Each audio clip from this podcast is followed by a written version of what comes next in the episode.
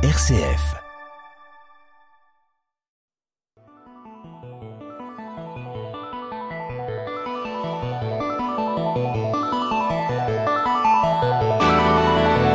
Couper les pixels en quatre. Le podcast qui décortique les jeux vidéo.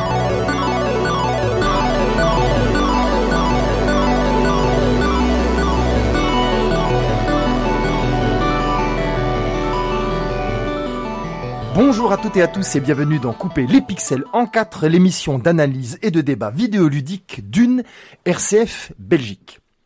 Jean-Marc Reichart derrière le micro et aujourd'hui j'ai trois invités pour un débat, un débat de fin d'année, donc euh, un débat vous allez voir euh, qui a une thématique bien particulière. Avant de donner le sujet, j'annonce mes trois invités qui vont euh, être partie prenante de cette, de cette joute. Le premier c'est mon compère Aaron Lancel, bonjour. Bonjour euh, Jean-Marc Richard pour cette dernière de l'année. Tout à fait. Aaron, vous êtes donc euh, chroniqueur vidéoludique et vous êtes accessoirement un très grand collectionneur de jeux néo-rétro, c'est ça? Voilà, c'est ça. J'ai également, et c'est la première fois que vous venez sur euh, mon plateau, Julien Lisens. Julien Lisens, bonjour. Bonjour Jean-Marc. Julien Lisens, vous êtes donc enseignant en sciences sociales, mais vous êtes aussi un gamer, vous êtes quelqu'un qui pratique le jeu vidéo depuis un certain temps, et vous avez un discours également derrière. Tout à fait, ça fait déjà de nombreuses années. Ah ben c'est parfait, nous sommes très heureux de vous avoir autour de la table. Et j'ai comme troisième intervenant Arnaud Yavel. Arnaud Yavel, bonjour. Bonjour. Arnaud Yavel, vous êtes développeur de jeux indépendants et vous êtes aussi chroniqueur régulier dans cette émission et vous avez un discours assez, euh, je dirais, assez euh, subversif concernant les jeux que vous proposez.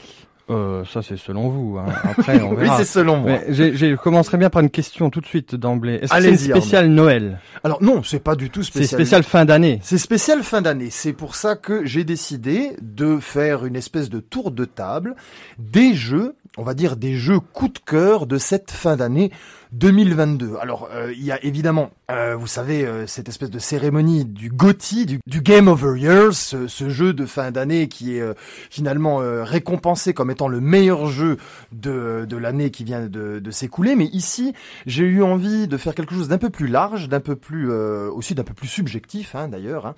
Élargir donc nos jeux coup de cœur des trois dernières années. Pourquoi? Parce que évidemment, on n'a pas eu le temps tous ici autour de cette table de jouer à tous les jeux de cette année, de l'année 2022, mais aussi pour un peu euh, peut-être euh, essayer de déceler une tendance, une tendance derrière euh, voilà ces trois dernières années de jeux vidéo, et pour éviter aussi de, de redire toujours euh, voilà les mêmes choses euh, que ce qu'on peut retrouver dans des médias euh, mainstream du jeu vidéo, des médias euh, spécialisés. Alors on va faire un petit tour de table, voilà comment on fonctionne. Chacun son tour va donner un jeu qu'il a préféré euh, de- depuis l'année 2020, sérions un peu, hein. et euh, il va développer le pourquoi du comment, c'est-à-dire pourquoi est-ce qu'il a aimé ce jeu, pourquoi est-ce qu'il fait partie de cette fameuse liste subjective, et on va un peu en débattre. Et on va euh, faire des cercles de débat euh, euh, successifs, et je vais déjà commencer par, eh bien vous êtes à ma gauche, Aaron, est-ce que vous pouvez me donner un des jeux qui vous a le plus marqué ces trois dernières années, et pourquoi? Mais oui, on peut on peut commencer avec un jeu. Eh bien voilà, Jean-Marc, quand j'ai cherché mes jeux, j'en ai une série là comme ça devant moi, je me suis rendu compte après coup qu'ils appartenaient tous à la même catégorie. C'est C'est-à-dire ouais, c'est que des jeux indépendants. Ah, voilà. Donc Voilà. vous, vous avez carrément tapé dans le tas de l'alternatif. en Oui, mais euh, au départ, je me suis pas dit, allez, ne choisissons que des jeux indépendants. Ah, Je c'était me- pas une volonté. Ah non, non, c'est un constat après choix. ça. Donc je, Ah je, me suis dit, je prends ça. Les... Ah oui, ça c'était pas mal. Ça, ça c'était bien aussi. Ouais. Euh, J'en j'en avais plusieurs. Et puis euh, j'ai regardé. Je vais, ah, c'est que de l'indé. Ouais, bah, Voilà. oui, bah, bah, on peut déjà euh, déceler une tendance derrière votre choix. Hein, et, Mais oui. Et, et une attitude de joueur aussi. Donnez-moi votre, pro- donnez-nous votre premier jeu. Quel est celui qui a retenu votre attention? Alors, celui qui a retenu euh, mon attention, c'est le jeu Tunic. Ah oui. Voilà. Est-ce que, est-ce Non, que- ça commence par un jeu qu'on. euh, Non, je ne vois pas du tout Tunic. Ça ne me dit rien. Ça Non, ne te ça- dit rien Peut-être pas de. euh, peut-être le titre ne me dit rien, mais peut-être que le jeu me dit quelque chose. Peut-être que le jeu, oui. Ouais. Ça Il vous est dans dit ma wishlist, Ah, mais je Ah, ne l'ai ah. pas encore ni acheté ni découvert. Ah oui, je, te- je te le conseille. Alors, alors, on, on va se tutoyer. hein. Oui. soyons, voilà, tutoyons-nous, soyons dans, dans quelque chose d'un peu plus convivial que d'habitude. Je vois très bien ce que c'est, mais je ne l'ai Oui. pas fait non plus. Alors, quel est selon, quel est selon toi, Aaron, quelles sont les qualités de ce jeu qui permet de dire que c'est un jeu qui est valable et que les joueurs doivent découvrir à tout prix bah, En fait, c'est une euh, fantastique Madeleine de Proust made in 2022, ouais. en Ah réalité. Euh, en fait, euh, si vous jouez à ce jeu, vous allez vous retrouver dans euh, les Zelda d'antan, à savoir euh, Link's euh, to the Past. Ouais, ouais, ouais. Voilà, ouais. vous allez très clairement euh, aller sur ce chemin-là. Donc, euh, c'est un jeu qui est sorti euh, en exclu sur Xbox One et Xbox Series. Il est sorti cette année, en fait. Hein. Il est sorti en mars 2022 et c'est le résultat d'un seul homme. Ah Voilà. donc c'est un seul et unique développeur. Ah oui, oui, c'est Andrew Sch- Schuldeis. Euh, et on incarne quoi? On incarne un renard en vue euh, Oui. isométrique. Ouais, ouais, ouais. Ça y est, Comme je ça. vois. Ouais, Ouais, tu vois, je vois ça- tout à fait ce que Ah ben c'est. voilà. Il me fait de l'œil depuis un moment. Mais hein. il était très attendu, on n'en a plus entendu parler. Et puis euh, voilà, il est sorti. euh, En catimini en fait, hein, il a pas fait énormément de buzz. Si, si, non, si, si. Ouais, je l'ai vu sur la toile euh, un paquet de fois Oui, quand même. ouais, Ah ouais. oui, oui, oui. Et euh, ce qui est extraordinaire, c'est qu'ils ont fait le cadeau de, de l'offrir euh, avec le Game Pass en Ah, réalité. oui, oui. Donc Bah, comme euh, pas mal de jeux finalement, Xbox à ce niveau-là, ah oui, oui, oui. Euh, ils sont plutôt précurseurs. Hein. ouais, ils sont ils sont Ou- Ou, précurseurs. en tout cas commerçants. Ils sont précurseurs, commerçants. Ils font plaisir aussi, je pense, Ouais. aux, aux développeurs, hein, aux Ouais, développeurs ouais, indépendants, ouais, ouais, ouais, vraiment. Et donc voilà, c'est un Zelda-like à l'ancienne où il faut euh, interagir avec de nombreux objets. euh, Il y, a, il y a des, des petits combats euh, tout sympas, tout mignons. Et alors la grosse originalité, c'est que vous n'êtes pas pris par la main comme la plupart des jeux à l'heure actuelle où vous avez le, le tutoriel jusqu'à la fin. En réalité, je, je crois, que- je crois qu'on va en parler va- beaucoup dans évidemment. cette émission. Ça va. non, ici, ici c'est tout le ouvrez une contraire. boîte de Pandore. Oui. Ici, c'est tout le contraire. Vous n'avez rien du tout. Dès le départ, on vous dit pas où il faut appuyer pour faire quelle action. Vous allez le découvrir au fil du jeu, grâce à des pages que vous allez trouver dans des coffres. Ouais. Et ce sont les pages du manuel du jeu. Ah en oui, en fait, il y a une réflexion méta même. Ah oui, ce sont les pages du manuel du jeu. Alors on va, on va vous parler des, des créatures que vous allez rencontrer, euh, comment est-ce qu'il faut euh, euh, faire tel type d'action spéciale, donc, la map fait, aussi, la map. recherchez Oui. le manuel de- du jeu de l'époque. Donc ça c'est voilà, c'était énorme en, en originalité. Et, et voilà, moi je peux je peux que conseiller euh, euh, d'aller vers ce jeu-là. Eh bien voilà, du néo Ouais. rétro, du néo rétro, on le dit, hein, c'est ça, du néo rétro indépendant. Oui, mais on n'est pas en pixel art. Non, c'est hein, ça, on euh, n'est pas en pixel art. Précisons 3D. bien. hein. Ouais, ouais, Voilà, non, ouais, ouais. non, Les mécaniques de jeu sont des, des mécaniques qui proviennent des, des, des jeux ancestraux que vous avez cités euh, d'antan, Link into the Past, etc. Mhm. Mais euh, c'est quoi comme euh, c'est- euh, comme technique, je dirais? C'est du vectoriel, c'est c'est du flash, C'est- Non, C'est très épuré, c'est un graphisme très épuré, très lissé. C'est ça, Ouais. c'est lissé, c'est très minimaliste, mais c'est pas en pixel art, Ouais. et c'est en, Ouais. en 2D, 3D, Ouais, c'est ça, isométrique. Ok, très Ouais, bien. ouais, ouais. Eh bien, nous conseillons Tunique. Merci Aaron dans cette émission qui est l'anti-Gotti. hein. On va essayer de faire euh, découvrir des petites perles et des petites pépites et avoir un discours surtout là-dessus. Julien, votre premier jeu. Ton Alors, premier jeu. mon a premier jeu. de se tutoyer. Mon premier jeu, ce sera justement celui qui sera entre guillemets le plus connu dans, Ouais. dans ceux que j'ai choisis. Ouais. Grosse licence euh, et qui a quelque chose de, de, de personnel dans, dans le choix de, de ce jeu, dans la mesure où c'est le, le premier épisode de ce jeu-là qui m'a fait acheter mon premier PC à l'époque en 1998. Ah oui, ah oui.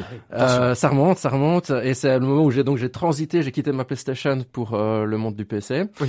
Et donc en l'occurrence, c'était Half-Life. Ah, c'est une série oui. que j'affectionne particulièrement. Ouais, ouais, ouais, Il ouais. n'y a pas beaucoup de choses qui sortent euh, sur cette série, hein, notamment toutes les blagues sur les, les troisièmes épisodes de, Oui, différents jeux de, de la structure. Ben, il s'agit d'Half-Life Alix, qui est Ah, sorti en 2020. Et qui est un petit peu spécial parce que du coup c'est un jeu en réalité virtuelle. Ah, ah oui, Et ah, donc il faut le, le matériel qui va avec. Et euh, bah, le problème c'est que la réalité virtuelle, enfin vous savez comme moi j'imagine que, Ouais. enfin on en parle depuis très très longtemps. Personnellement j'imaginais que ça allait se développer vraiment davantage depuis une vingtaine d'années. Bien sûr. Et en fait, le constat est qu'il n'y a pas beaucoup de titres qui retiennent vraiment l'attention tant qu'à présent et que l'investissement du casque ne se justifie pas toujours de ce point de vue-là. Tout à fait d'accord avec vous. En fait, on a eu beaucoup de débats autour de la réalité Oui. virtuelle ici, hein, et on, a bien dit aussi euh, que ça ne prenait pas. Ça- euh, C'était quelque chose qui avait du mal à prendre. Et Vous- t'es équipé, Julien Ouais, à la ça. maison, Alors non, justement Non, non, non. parce que j'ai jamais fait cet investissement-là, mais j'ai réussi à me procurer un Oculus Rift pendant quelques semaines. Et du coup, j'ai euh, fait ce jeu. Alors il faut se remettre aussi dans le contexte que ma pièce de gaming n'étant pas assez grande, j'étais dans ma cave avec mon PC portable qui heureusement faisait tourner le, le jeu, je dirais peut-être pas de manière optimale en termes de FPS, mais globalement c'était tout à fait jouable. Ouais. Et donc, euh, j'avais cette ambiance un peu particulière avec ma chaudière à côté, parce que dans le jeu Half-Life, en fait, Half-Life Alix, c'est vraiment dans la même veine qu'Half-Life 2 de l'époque. Oui, oui, C'est tout à Oui. fait le même style. Ouais, c'est ça. Mais c'est Euh, pas. Half-Life 2 euh, remaster ou euh, quelque chose comme ça, c'est un autre Half-Life. Alors, nouveau- par les mêmes développeurs. Oui, c'est les mêmes développeurs et c'est le ce qui est vraiment intéressant, c'est que l'intégration de la technologie n'est pas surfaite. Il y a vraiment Ah vraiment, je trouve, une plus-value qui est apportée par le, le VR. Ils ont vraiment essayé d'instaurer un certain nombre de mécaniques de jeu que le VR met en avant Ouais. et permet de donner des choses intéressantes par rapport au jeu. Sinon, dans l'univers, c'est vraiment la même chose. dans Oui, c'est ambiance où- guerre des mondes. euh, Voilà, c'est ouais. ça, avec des que- passages plus avec des zombies un peu plus glauques, des Ouais, passages avec les Ant-Lions, ces bestioles qui vous sautent dessus, si vous vous souvenez. Bien sûr. Euh, voilà, donc vraiment un peu le un un découpage un peu similaire, mais où la VR est, est quand même assez euh, assez exploitée sur plein de petits détails, euh, le fait de recharger son arme, de prendre des objets, etc., etc. Pour moi, Valve sort souvent des produits qui sont relativement bien finis. Oui. Et donc euh, j'ai été euh, comme d'habitude assez séduit par ce qu'ils ont ce qu'ils ont proposé ici en termes de qualité de jeu. Euh, L'immersion est vraiment très très chouette parce que quand vous avez des headcrabs qui vous sautent dessus Ouais. euh, en réalité virtuelle, ça donne un autre effet que quand vous êtes derrière un jeu. Ce petit réflexe de s'accroupir pour l'éviter au dernier moment est assez jouissif. Et, ouais, alors, et tu le fais physiquement en fait. Et tu le fais fais physiquement, une ouais. génuflexion automatique comme ça. ouais, ouais, et ouais, ça, ouais. Ça m'est arrivé, donc c'est assez sympa. Ou euh, un Antlion qui débarque aussi, euh, bah, ça prend une autre proportion quand il est juste à côté de vous. Ah, donc c'est une vraie plus-value en fait. Il y a une vraie plus-value. Ou à un moment donné, voilà, je suis dans un appartement, je tue un zombie, il tombe devant une commode, et donc on peut ouvrir les tiroirs des commodes pour euh, Ouais. aller chercher des objets. Et là, le zombie coinçait. Et donc j'ai dû d'abord déplacer le corps du zombie avec mes mains pour ouvrir Ah, oui. le tiroir, pour Gestion pouvoir physique, accéder alors. à Ouais. l'item. La gestion de la physique est, est quand même pas mal faite, même s'il y a quand même deux, trois petits bugs à gauche, à droite. Alors question Julien, euh, sans vouloir te couper, est-ce que ça justifie l'achat d'un Oculus Rift, ce en lui-même en fait? Ça me paraît cher quand même. Ouais. C'est dommage qu'il n'y ait pas d'autres titres. Euh, Enfin, j'ai l'impression, j'ai fait rapidement un tour d'horizon, le bref temps que j'avais l'Oculus Rift avec moi, Ouais. et j'ai pas été suffisamment séduit pour acheter un deuxième jeu, pour ne rien vous cacher. Ah ouais, Donc ouais, j'ai ouais, acheté ouais, celui-là, j'ai fait celui-là, et je me suis arrêté. Et alors, est-ce que euh, on a euh, le même syndrome qu'avec euh, le PSVR à l'époque, c'est-à-dire on subit un, affreux downgrading Et le motion sickness aussi qui va avec. Oui, oui, ça à mon avis. Ah, sur l'Oculus c'est- Rift, il y a moins Ouais. que sur le C'est PSVR. vrai Ouais. Oui, oui, oui. Je ouais. confirme. Et en termes de downgrading graphique, euh, voilà, on se retrouve avec des textures un peu dégueulasses ou euh, comment ça s'est passé? C'était toujours euh, graphiquement euh, très acceptable? Alors le, c'est le moteur graphique qui est force, qui est le, enfin c'est le même, là, si je ne dis pas de bêtises que celui d'Alpha F2, donc il est un peu vieilli, Ah oui, inévitablement. Ouais, ouais. Maintenant, ça le passe bien sur un casque, ça, à mon avis. du Ouais, coup. le rendu Ouais. donnait bien. Ouais. C'est clair que c'est pas euh, dans des graphismes vraiment ultra haute qualité et que euh, voilà, on- on reste sur euh, une ambiance comme comme dans Half-Life 2. Ok. Et le seul gros défaut que je ferais quand même, Ouais, vas-y. c'est euh, pour le jeu, c'est bah, c'est que les déplacements, il y a rien à faire. Vous êtes limité dans vos mouvements par la pièce et par le casque, le fil qui est connecté. Et donc euh, ils ont trouvé un système, voilà, ça, ça- c'est le moins pire qu'ils aient pu trouver à mon avis, où on se déplace en fait en faisant des petites jumps. On, Ah se, oui. on se téléporte. Oui, c'est ça, voilà. Ouais, Comme ouais, euh, ouais, Skyrim VR, c'est pareil. on a le ça. même système de déplacement. Mais c'est parce que euh, ça donne l'impression aux gens d'être sur des roulettes, en fait, Oui. de- Ouais. d'avancer sur euh, Ouais. sur un, un, Un rail, comme un quoi. tapis déroulant, un quoi. tapis Voilà, d'aéroport. Et voilà, et là c'est la nausée directe.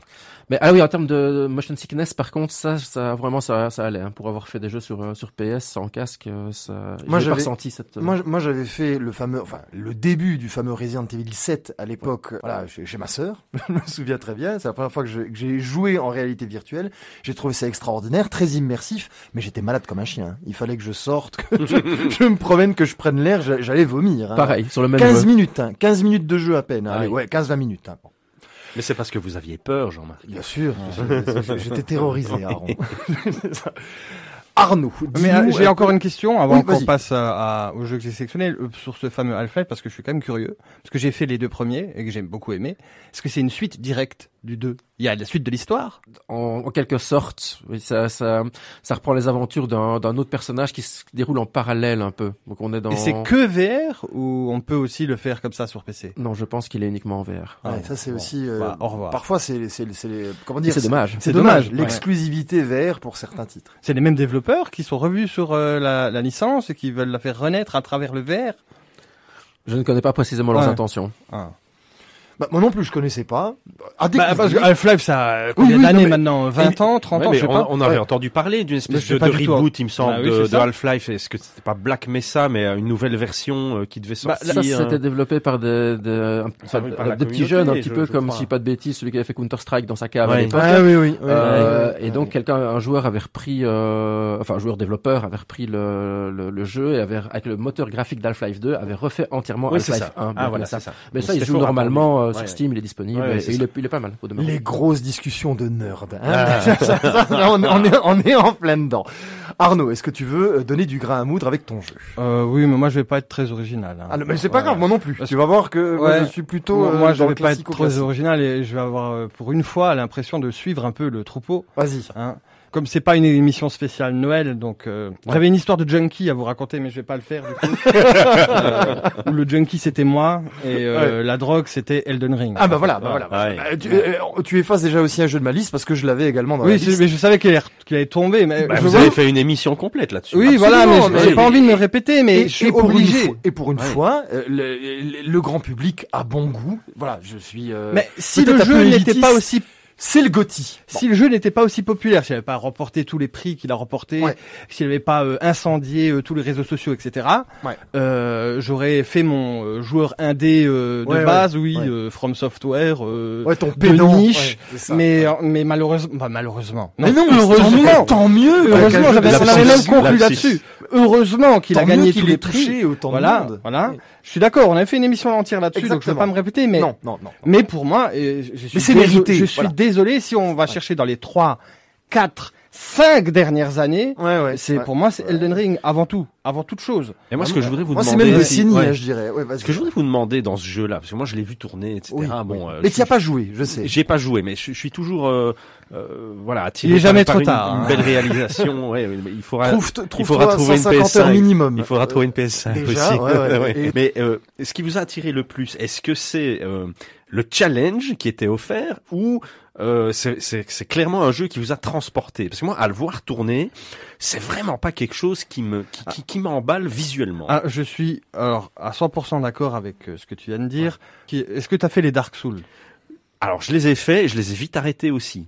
Ah, ça, alors là, ça posera peut-être Ouais. problème. Maintenant, il y Ah a oui. beaucoup de gens qui ont commencé les Dark Souls, qui les ont arrêtés, ou alors qui ne sont pas du tout intéressés. Comme moi. Euh, voilà, visuellement, de loin, c'est c'est pas du tout leur. C'est euh, mon cas. hein. voilà, La voilà. difficulté m'a m'a m'a Et qui ont adoré Elden Ring. Ah oui, en Voilà. fait oui, c'est clairement Donc, c'est c'est- c'est c'est la porte d'entrée euh, parfaite pour euh, faire les jeux From Software. oui, mais c'est aussi fois- une alchimie parfaite. Exactement. Oui, C'est-à-dire oui, que oui, tout à fait. C'est pas parce qu'il a été entre guillemets, avec 25 000 guillemets, casualisé, Ouais, ouais, ouais. euh, que ça en fait un jeu justement euh, pour tout le monde, de grand public. Bien sûr euh, que non. Mémé va pas jouer à Elden Ring et les enfants vont pas jouer à Elden Ring. Ce qui est génial, pour trentenaires, ce qui est- euh, Ce qui est génial, Arnaud, c'est que donc en l'ayant casualisé, mais c'est même pas de la vraie Non. casualisation, c'est-à-dire que il garde cette euh, cette exigence, hein, euh, ce- le, le même gameplay, euh, mais le fait de l'avoir mis en open world, le fait d'avoir assoupli, parce qu'il y avait déjà de la coop avant hein, dans les anciens jeux euh, From Software, mais d'avoir assoupli cette accession à la coop et de pouvoir euh, voilà faire équipe avec des super players qui eux peuvent te donner les meilleures armes, etc. Mais, franchement, Et- cette et- idée-là, ouais. ça fluidifie. Et, Mais je vais, je vais répondre à ta et question. du coup, je, je termine Ouais, juste et après. C'est Ouais. bien, le débat commence là. Et, et donc, ça fluidifie l'accès et, et ça ouvre la porte à des Mhm. joueurs qui étaient vraiment, euh, de par la difficulté, de par les mécaniques, etc., étaient exclus de ce type de jeu. Et j'irai même plus loin. Une fois qu'on a bien compris comment Elden Ring fonctionnait et puis qu'on s'est fait la main dessus, après, on va prendre Dark Souls 1, après on va prendre, moi j'ai fini Bloodborne, après j'ai fini Bloodborne quoi, alors que c'est impossible de finir Bloodborne si on arrive comme ça, si on est un joueur qui est un peu euh, voilà euh, casu et puis qui tente le coup. Moi j'avais j'avais commencé comme toi euh, Ouais. Bloodborne, j'arrivais pas au premier boss, tu Mhm. vois. J'ai fini Elden Ring, j'ai poutré Bloodborne. Mhm. Donc il y a il y a une vraie euh, habituation au gameplay qui fait qu'après quand tu prends euh, les jeux From Software, ben ça passe, tu vois. Ouais. Donc c'est vraiment du génie, je trouve. Mais voilà, je voulais répondre, mais euh, moi je faisais un, un parallèle un peu douteux sur euh, le junkie, la drogue, tout ça, mais on peut aussi prendre le vin rouge comme. euh, si.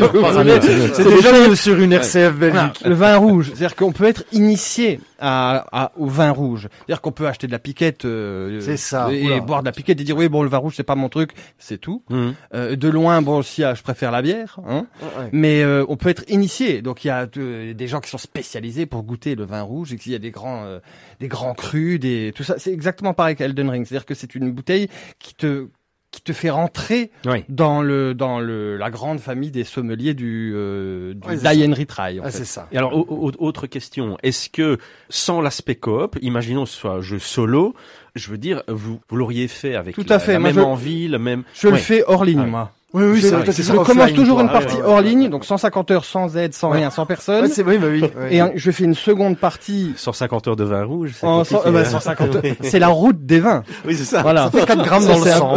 Et, euh, et après une deuxième fois avec des amis, en convivial, donc on partage le vin.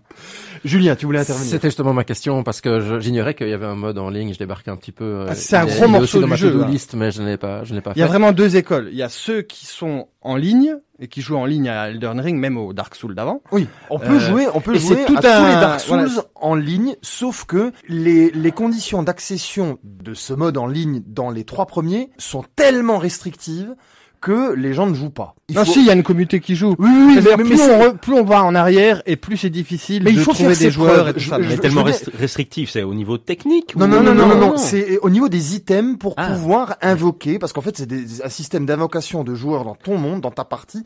Et en fait, il faut faire ses preuves. C'est-à-dire que les items n'apparaissent pas immédiatement. Hein. Il faut au moins battre les deux, trois premiers boss. On ne peut pas invoquer le personnage, on peut pas entrer comme ça, euh, mode en ligne, clac, c'est terminé. Ouais, Non, pas dans Elden Ring. Dans Elden Ring, on peut. dans Elden Oui. Ring, on peut, mais dans les premiers Souls, non. Il faut avoir un certain nombre d'items hein, qu'on utilise, qu'on brûle, etc. Et puis qu'il faut farmer pour pouvoir euh, recommencer. Enfin, c'est c'est assez difficile de les trouver. Par exemple, dans Demon Souls, on a essayé de jouer en ligne avec. Plus compliqué. Ah oui, non, mais c'est c'est quasi impossible en fait. C'est un filtre à newbie en fait. Exact. Oui, exactement. C'est ça. C'est un filtre. Donc, euh, je pense qu'on a suffisamment peut-être parlé. Oui, on a, on a déjà on beaucoup parlé d'Elden Ring, mais il fallait qu'il sorte, il est sorti, c'est fait. Exactement. Voilà. Alors moi je vais me lancer sur mon jeu, c'est Bayonetta 3. Pour moi, le meilleur jeu de cette année après Elden Ring, c'est Bayonetta 3. Pourquoi? Parce que je n'ai jamais vu un jeu aussi généreux et ça me permettra, vu que tu m'as fait ma transition, vu que voilà Elden Ring est sorti, ça me permettra d'aborder déjà la thèse que j'ai envie euh, d'émettre ici euh, derrière ce micro, c'est cette espèce de remontada des jeux japonais sur les jeux occidentaux. Alors, je vais un peu parler de Bayonetta 3 avant de me lancer dans l'explication. Bayonetta 3, c'est évidemment un jeu type beat'em all développé par Platinum Games, qui est un studio euh, japonais euh, imminent. hein. Euh, il a été édité par Nintendo, il est sorti le 28 octobre 2022 sur Nintendo Switch exclusivement pour l'instant. C'est un beat'em all 3D, à l'instar d'un Devil May Cry, et euh, c'est le la troisième euh, occurrence, le troisième épisode d'une série, donc d'une trilogie. Je ne sais pas s'il y en aura un, un- un quatrième. Et pour moi, c'est d'une générosité absolue. C'est un des jeux les plus généreux auxquels j'ai joué de ma vie. Ah, Vous en êtes pris plein la figure. Ah mais clairement. Ah on- oui. Et on vous en avez redemandé à chaque fois. on communiquait hein, ouais, ouais. euh, pendant que j'étais en train de le tester parce que bon, il a eu des notes extraordinaires et je me suis toujours méfié des notes hein, parce que les 19 sur 20 parfois ne sont pas des 19 sur 20 ou c'est des 19 sur 20 qui ont été peut-être boostés avec de l'argent, on ne sait pas, hein, je ne dis rien mais Sponsorisé. sponsorisé, effectivement. hein. Là ici, le 19 sur 20 de Bayonetta 3, il est et les autres notes hein, qui sont extraordinaires, il, il- il est mérité réellement. Pourquoi?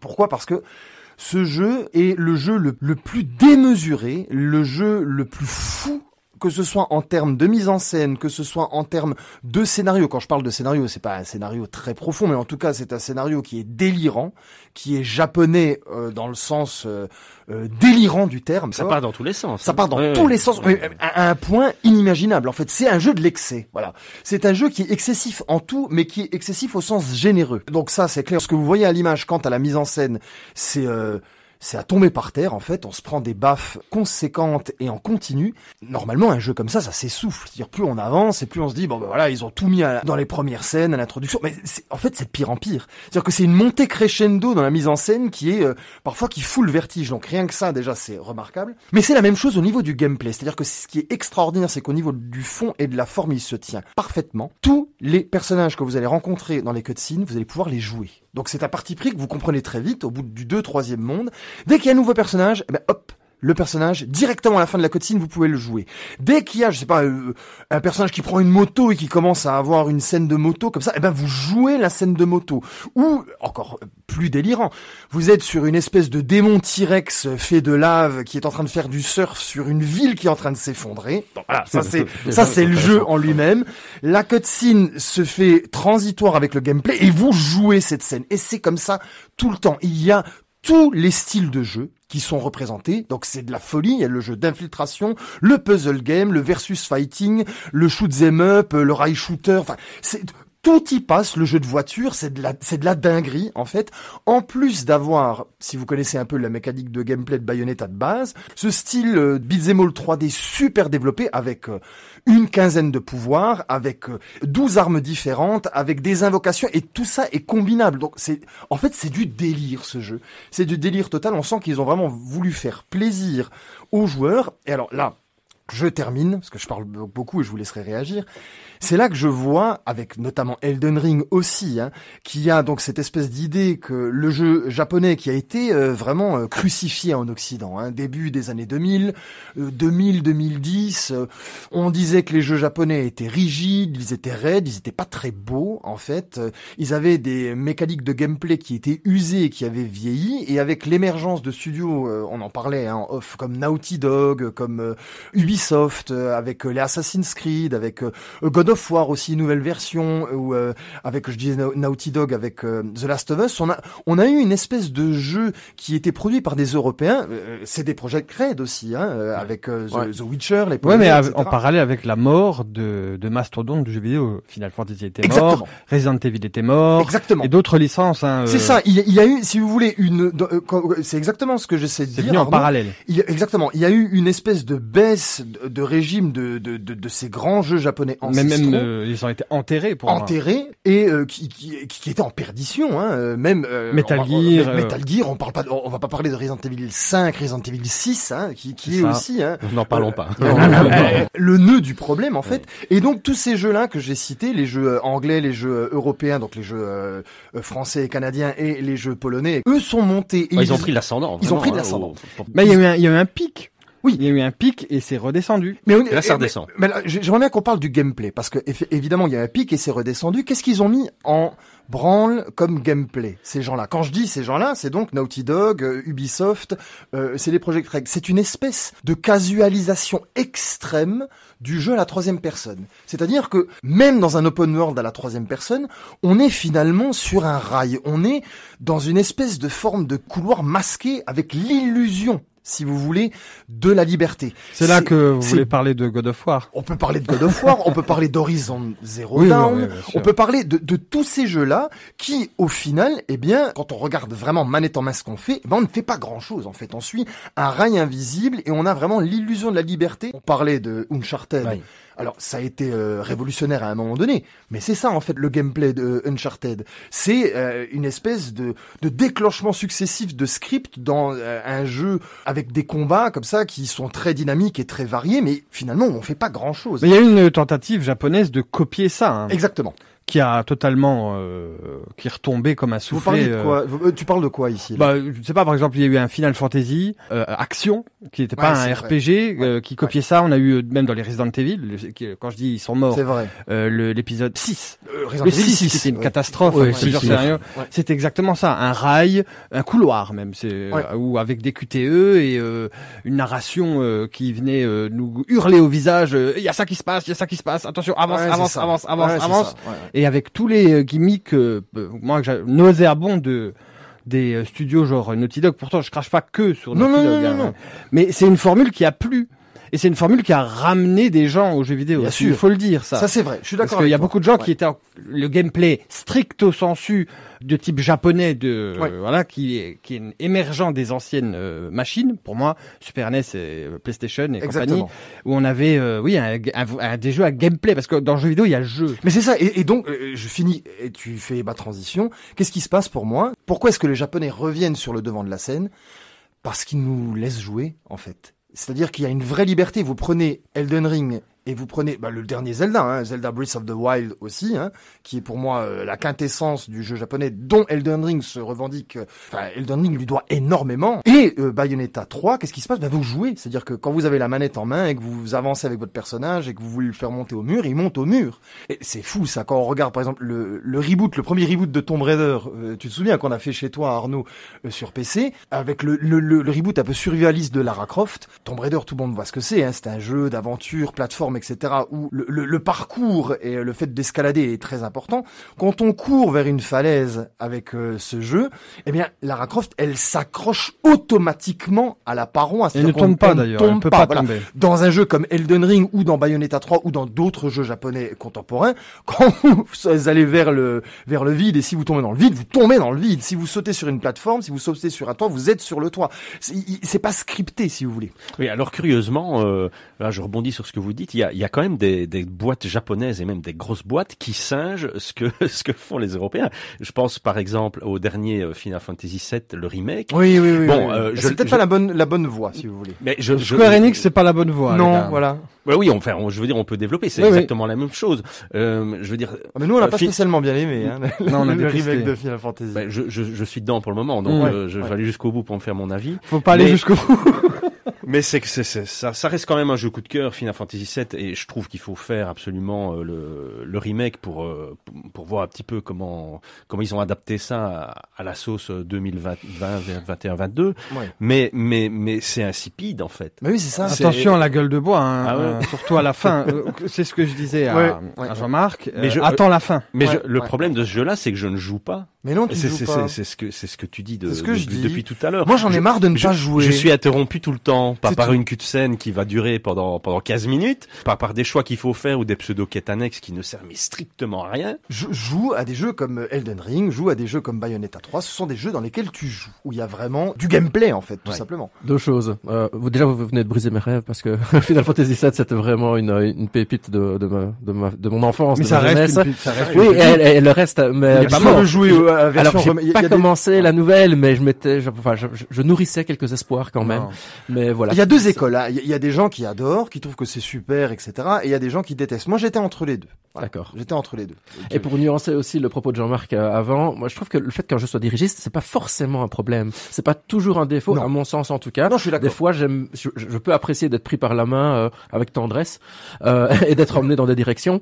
Donc j'ai envie de dire, voilà, des jeux comme Zero Horizon Down, des jeux comme Ouais. Days Gone, on en avait un petit peu parlé Ouais, ensemble. ouais. Euh, Ouais, moi, c'est des titres que j'ai appréciés pour pour différentes raisons. Je suis conscient qu'il y a une illusion de liberté là-dedans, mais voilà, euh, j'ai pris plaisir à aller tuer quand ça m'enchantait les hordes qui se cachaient à gauche à droite dans Days Gone. Oui. Euh, Voilà, le, le jeu n'est pas parfait, le, le, le jeu ne permet pas de faire certaines choses, mais voilà, je voulais juste nuancer. Euh, je suis d'accord, c'est vrai. Et pour te, Bah, pour, pour te laisser un peu d'espoir sur la fin, sache quand même que euh, au niveau gameplay, euh, je, je, je n'aime pas le, le Final Fantasy, mais la réalisation euh, façon euh, année 2020-2022 vaut la peine vraiment. Euh, je veux dire te laisser immerger, plonger dans dans Midgar euh, avec les exploits techniques euh, euh, D'aujourd'hui. graphiques euh, d'aujourd'hui, ça évidemment c'est euh, ouais, ça ça Oui. fait ça fait quand même des étincelles au Mais je cœur, suis- quoi. je suis d'accord Ouais. avec toi. Ah Oui, ouais, ça- Et- et, et ça, ça, ça compense quand même euh, les, les grosses lacunes. Non, de- mais t'as non, pas euh, l'impression d'être dans un musée, dans un musée Final Fantasy VII. Oh, le tableau, c'est, je me souviens de ça. Oh, le beau tableau, je me souviens de ça. Et t'avances dans les pièces du musée, mais tu, tu fais pas Final Fantasy VII en fait. Ils vendent de la nostalgie aux vieux joueurs. C'est ça Ouais, c'est ça. Non, non, pour moi c'est à brûler tout ça.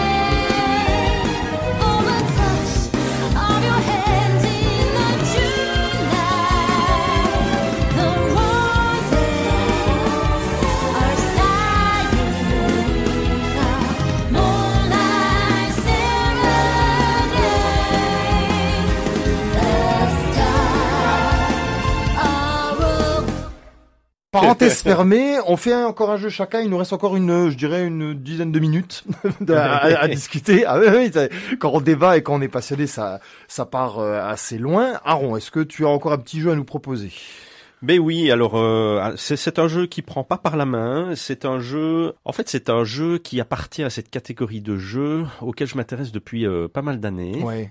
On a déjà parlé beaucoup euh, sur notre antenne. Sont sont des jeux euh, très très expressif, euh, Ouais. qui vont chercher dans l'émotion euh, et des jeux un petit peu à la Date Game Company. Ah oui, oui, Hein, juste, donc ouais, euh, ouais. voilà les fameux Journey, etc. Mais Journey étant ancien, ici j'ai choisi le jeu Omno. Je sais pas si ça vous dit quelque chose. Ça me Rien dit du quelque tout. chose, moi. Si, si. ouais. Encore comme avant, peut-être pas le titre, mais le jeu bien. Vas-y, vas-y, ouais. développe. Donc en fait, euh, Omno, euh, c'est c'est ouais, les, les images que je vais vous décrire vont, vont sûrement vous, faire mouche. Hein. Donc c'est un, un petit pèlerin comme ça qui est avec son bâton, qui a, qui a une cape. Oui, je vois. Ouais, bah voilà. Très bon. Ouais, super bon. je l'ai fait. ouais, très très très bon. Et très court Bah, euh, c'est suffisant. Et suffisant. Voilà, c'est ça. Et donnez un peu plus de, de détails et on, on réagit dessus. Bah, En fait, c'est un, c'est un, c'est un bâtonnier. En fait, c'est un pèlerin euh, qui est euh, sur les traces de ses ancêtres, qui Ah ont oui. fait le même pèlerinage que lui, Ouais. euh, sur différents euh, environnements. Comme ça, on aura euh, des environnements euh, de, de toundra, de désert, de marécage, de, de paysages aériens, de montagnes. Ouais, ouais, ouais. Et euh, bah, c'est un jeu de d'exploration puzzle. C'est un faux monde ouvert à nouveau. C'est assez Mmh, Ouais, c'est assez fermé. C'est assez répétitif. Il a été d'ailleurs été beaucoup critiqué là-dessus sur son aspect euh, répétitif. Ah oui. ouais. Mais moi, ça m'a pas dérangé Ouais. parce que la, la DA est juste énorme. Ça m'a pris par la main depuis le début. Ça me tire les larmes à la fin. Euh, et c'est ça que je cherche aussi euh, dans un jeu vidéo. Oui, c'est s'il est, est capable d'aller me faire vibrer. Et là, Paris réussi. Ah, c'est ça. Euh, Il y a une petite créature qui vous accompagne et on, on ne sait pas ce qu'elle va devenir à la fin. Enfin, il y a, y a- il y a vraiment tout un mystère autour de ça. Et c'est bien construit. Euh, c'est c'est très, très bien construit. On, on va trouver des textes anciens laissés par justement les Ah, ça, qui, ouais, qui ouais. décrivent ce qu'ils ont vécu, où ils allaient. On, on sait qu'on va vers une lumière. Voilà, mais on, on ne sait pas laquelle, on ne sait pas ce qu'il y a derrière, on ne sait pas ce qui va arriver à la créature qui nous accompagne, si elle peut y aller, si elle peut pas y aller.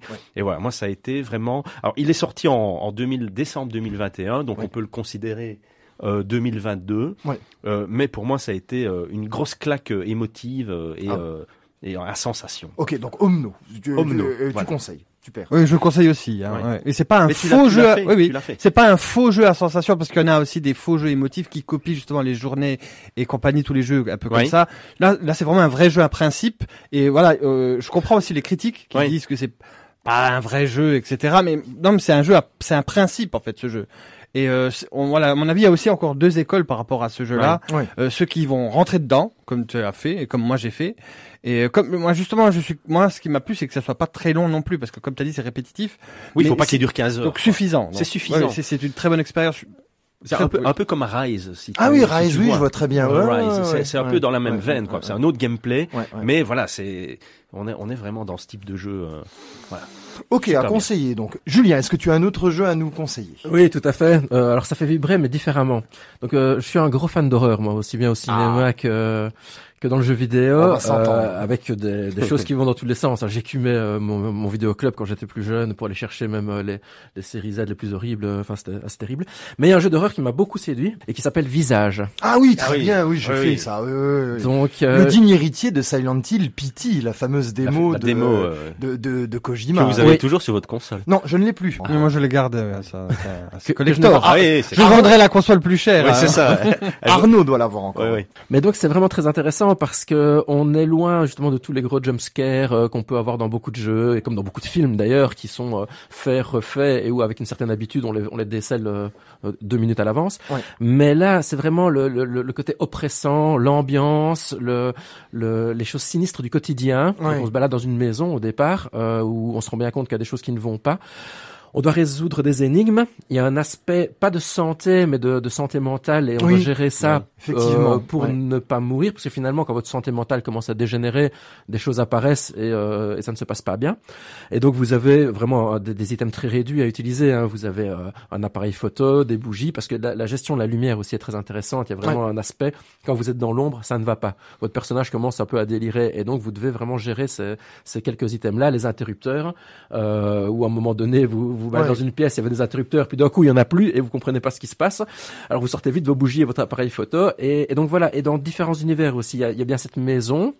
Qui, qui change de forme en plus, avec des, des aspects un peu psychédéliques à certains moments. Oui, c'est Euh, plus, les, les, les pièces ne sont pas les mêmes à certains endroits. C'est ça. Enfin, Et on entre ouais, dans d'autres univers, euh, un univers qui explore les, les peurs enfantines, la peur du noir notamment. juste. Euh, un univers sur la, la déliquescence de la famille, Ouais. un autre univers dans un asile. Et on vit. Moi, j'ai vécu quatre expériences différentes, donc trois univers plus cette maison qui à elle, seule, euh, comment dire, euh, recompose une partie du jeu parce que vous devez trouver des cassettes VHS. Oui, euh, oui, oui, oui, qui oui. sont cachées et on vous donne aucun indice dans le style on vous prend pas par la main non plus comme on c'est un jeu assez cryptique, assez difficile. Hein, ouais, quand il est même, assez hein. difficile et, euh, et et franchement donc assez oppressant, sombre. euh, il m'a il m'a bien fait vibrer en termes de peur. Il y a, il y a peu de jeux vidéo qui m'ont fait peur, même un, un Alien Isolation que j'ai quand même bien apprécié, qui avait qui avait ses défauts. J'aime mieux Visage qu'Alien Isolation dans le même style, Ouais. plus de personnalité. Pourtant, je suis un grand fan de la de la saga Alien, Ouais. mais euh, voilà, je conseille vivement ce jeu pour ceux qui aiment qui aiment un peu se faire peur. Il y a pour une douzaine d'heures de jeu. Il date de 2020. Il y a une douzaine d'heures de jeu. Il vaut vraiment la peine d'être testé. Ah bah super. Aaron, tu veux réagir? Oui, euh, bah, comme tu l'as dit tout à l'heure, euh, ça a rien à voir avec, par exemple, un Layers of Fear. C'est un, c'est un jeu qui est, euh, voilà, qui va tout le temps vous, Oui. enfin, vous, vous savez qu'au bout de deux minutes, vous allez avoir un jumpscare qui arrive. Oui, c'est assez, c'est c'est Euh, dommage d'ailleurs. Pour- Pourtant, le jeu est- oui. est relativement bon, mais c'est vrai que c'est très scripté, avec énormément de jumpscares. Ici, c'est plus fin. hein, dans C'est beaucoup Visage, plus hein. fin et dans Visage, je trouve qu'il se passe, il se passe pas des trucs tout le temps et le fait qu'il se passe rien rajoute à l'angoisse en, en fait. C'est Absolument. génial. Il y, a, il y a de longues minutes où il ne se passe rien, vous vous baladez, vous vous dites est-ce qu'il y a, est-ce que j'ai fait quelque chose qui va déclencher un script? Et en fait, il se passe rien, mais mais Oui, voilà. oui, c'est fait exprès. c'est- oui. c'est fait exprès. Au niveau du rythme, c'est quand même relativement bien géré pour générer la peur et l'angoisse psychologique. C'est ça Exactement, aussi. hein, c'est tout à fait ça. Ouais.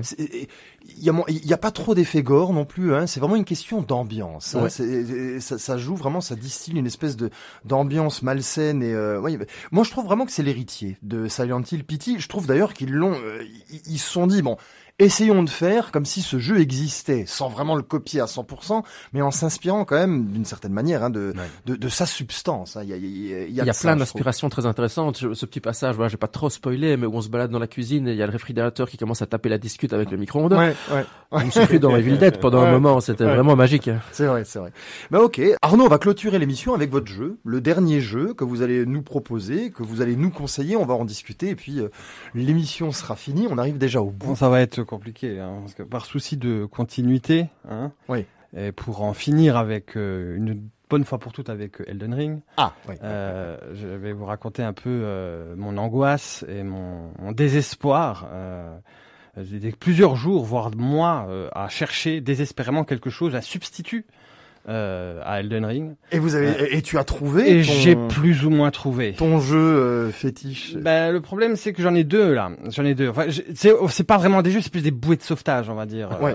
Euh, on va parler comme ça. J'ai commencé euh, à éculer tous les euh, Steam et autres euh, Origin et euh, Epic Games. euh, voilà, j'ai regardé toutes les listes de Ouais. jeux, j'ai regardé les tests. le- je- je- en fait, je cherchais du Elden Ring. Ouais. En fait, ouais. dans d'autres jeux. C'est Ouais, terrible, ouais, hein, ce ouais, que je ouais, raconte. mais- il fallait une perfusion. Ouais, il me fallait ouais, une ouais. après l'avoir fait le jeu trois fois on a d'affilée. tous, il semble qu'on a tous été un peu comme ça. hein. Oui, de sortir de cette euh, Ceux qui de noirceur. Tu, tu l'as fait trois fois Trois fois d'affilée. Oui, oui. Alors commençons à zéro Non, il y a Non, un non. mode. euh, Non, il y a New des- Game des New Game Plus. euh, voilà. Ah oui, oui, d'accord. sont commence, plus euh, oui, difficiles, etc. Je je suis arrivé à un stade où j'étais écœuré même de. Mais c'est une sorte de relation amoureuse que j'ai Ouais, eu c'est avec le jeu. Et, Et donc, voilà, on s'est et donc le, j'ai- jeu- le, le je palliatif. cherchais l'amour. Le palliatif. Et bon, et le palliatif, le premier palliatif, je vais aller très bref là-dessus, mais voilà, il en fallait un. Hein. On m'a fait une perfusion donc d'un jeu qui s'appelle Rogue Legacy. Je ne sais pas si Ah ça oui, vous si, dit si, quelque mais chose. ça- Ouais. le ça, numéro c'est 2, ça. hein, qui est Ah sorti, oui, ah, donc, le nouveau, ah oui, oui. qui est donc, sorti ouais. Donc, une semaine ou deux, Ouais. je ne sais plus, après Elden Ring justement. Donc, Ouais, ouais, ouais, euh, qui est un roguelike, euh, heroic fantasy, un peu cartoonesque comme ça. Donc Euh, un jeu généré euh, aléatoirement avec des, des Voilà, c'est ça.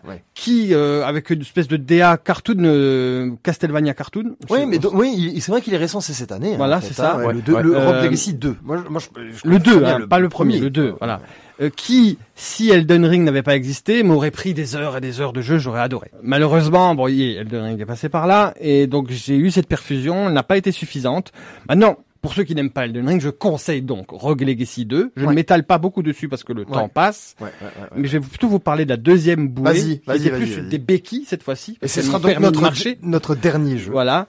Euh, c'est un jeu qui vient du passé, encore une fois.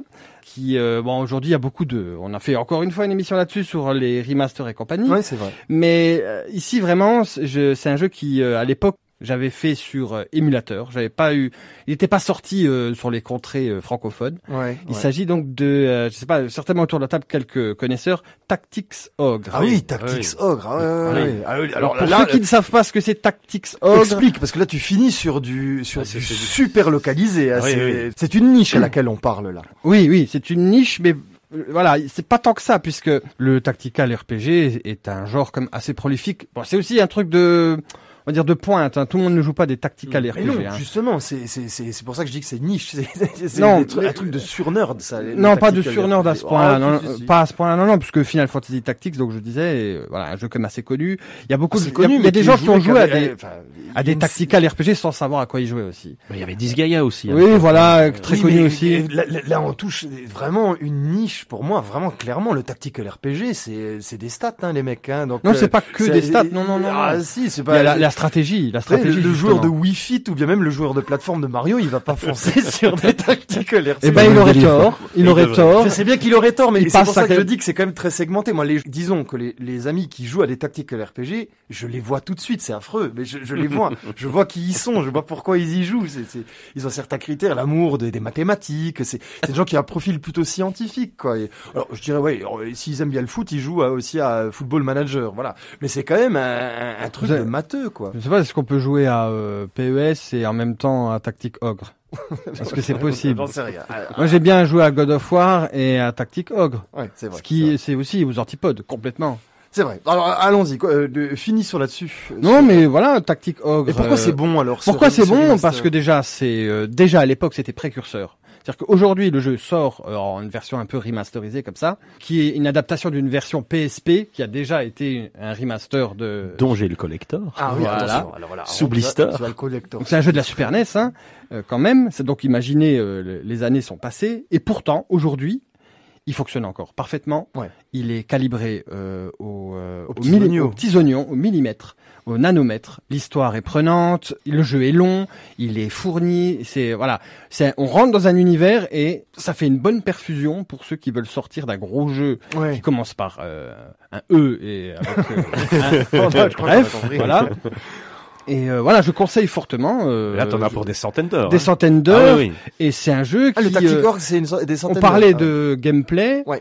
mais c'est une, autre forme de gameplay que d'agencer comme euh, comme c'est comme une partie d'échecs, mais avec euh, de l'expérience et des stats pour chaque pièce. Oui, c'est ça. De, c'est ce euh, de c'est ce qui serait infernal d'ailleurs une partie comme ça d'échecs. Ouais. Mais c'est pas ton premier tactical, je veux dire. Non, c'est Ouais, pas mon premier. Non, non, non, non. J'en ai fait quelques-uns. Ouais. Mais je, je, je cours pas du tout après. C'est-à-dire que je me dis pas, tiens, quel est le nouveau tactical qui va sortir?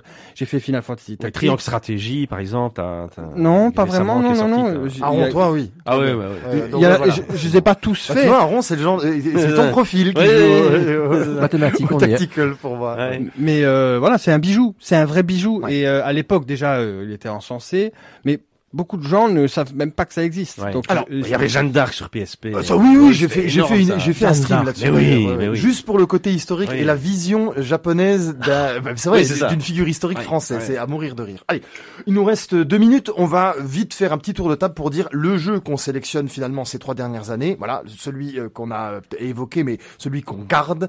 Moi, ce sera évidemment Bayonetta 3. Voilà, je le dis. Toi, Aaron, qu'est-ce que tu euh, garderais?